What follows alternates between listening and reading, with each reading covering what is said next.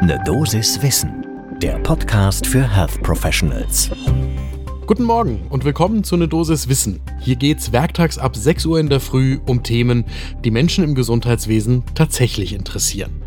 Heute ist das einmal mehr eine neue SARS-CoV-2-Variante und zwar Omikron XE. Ich wage einen Blick darauf, was diese Untervariante möglicherweise für uns bedeuten könnte. Ich bin Dennis Ballwieser, ich bin Arzt und Chefredakteur der Apothekenumschau.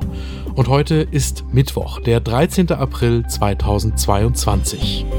Ein Podcast von gesundheithören.de und Apothekenumschau Pro.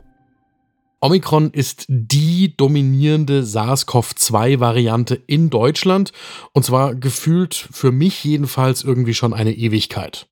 Dabei, wenn ich jetzt noch einmal ein paar Wochen nur zurückschaue, okay, drei Monate, noch im Januar war Delta die vorherrschende Variante in Deutschland und erst dann ist Delta von Omikron zuerst BA1 und jetzt BA2 als dominierende Variante verdrängt worden.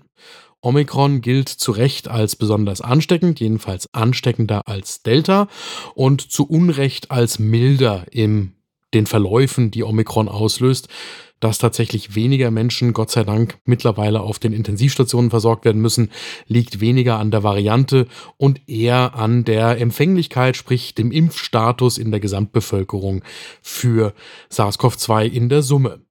So, und nun kommt Omikron XE und was klingt wie ein neues Smartphone? Das ist eine Rekombination aus Omikron BA1 und BA2. Die lohnt einen genaueren Blick zum ersten Kaffee des Tages. Und während ihr den Kaffeeduft inhaliert, eine ganz kurze Auffrischung, was die Rekombination von Virus-Subvarianten bedeutet.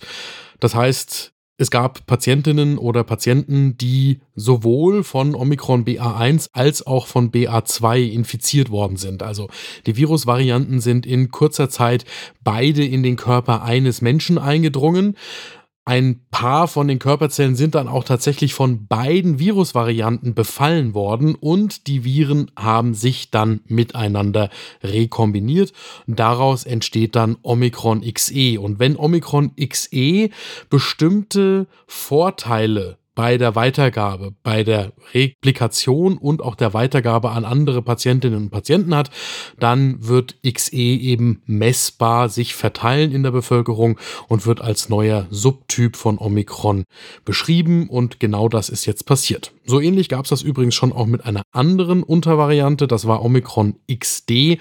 Das ist die Kombination von Omikron und Delta, auch als Delta-Kron bezeichnet. Die ist vor allem in Belgien und Frankreich bisher aufgetreten, die scheint sich aber nicht wirklich sonderlich gut weiter zu verbreiten. Das ist bei Omikron XE offensichtlich anders. Hier gibt es zumindest schon Hinweise, dass XE einen Ausbreitungsvorteil gegenüber BA2 haben könnte. Wenn wir jetzt versuchen, einen ersten epidemiologischen Überblick über die aktuelle Situation zu bekommen, dann lohnt sich ein Blick auf den Virus-Variantenbericht der UK Health Security Agency. Der letzte da ist vom 8. April und zeigt in Omikron bisher knapp 1200 Omikron XE Sequenzierungen. Das klingt erstmal, naja, immerhin vierstellig ist aber in der Summe der Sequenzierungen im Vereinigten Königreich verschwindend wenig. Der Anteil von Omikron XE, der liegt noch deutlich unter einem Prozent der täglichen Neuinfektionen in Großbritannien. Aber was die UK Health Security Agency schon sagt, ist, dass es offensichtlich einen Ausbreitungsvorteil von Omikron XE gegenüber BA2 zu geben scheint. Der soll in der Größenordnung von 10 bis 20 Prozent liegen und das deckt sich mit den Informationen, die im Moment die Weltgesundheitsorganisation, die WHO, rausgibt. Auch die spricht von einem Wachstumsvorteil von etwa 10 Prozent.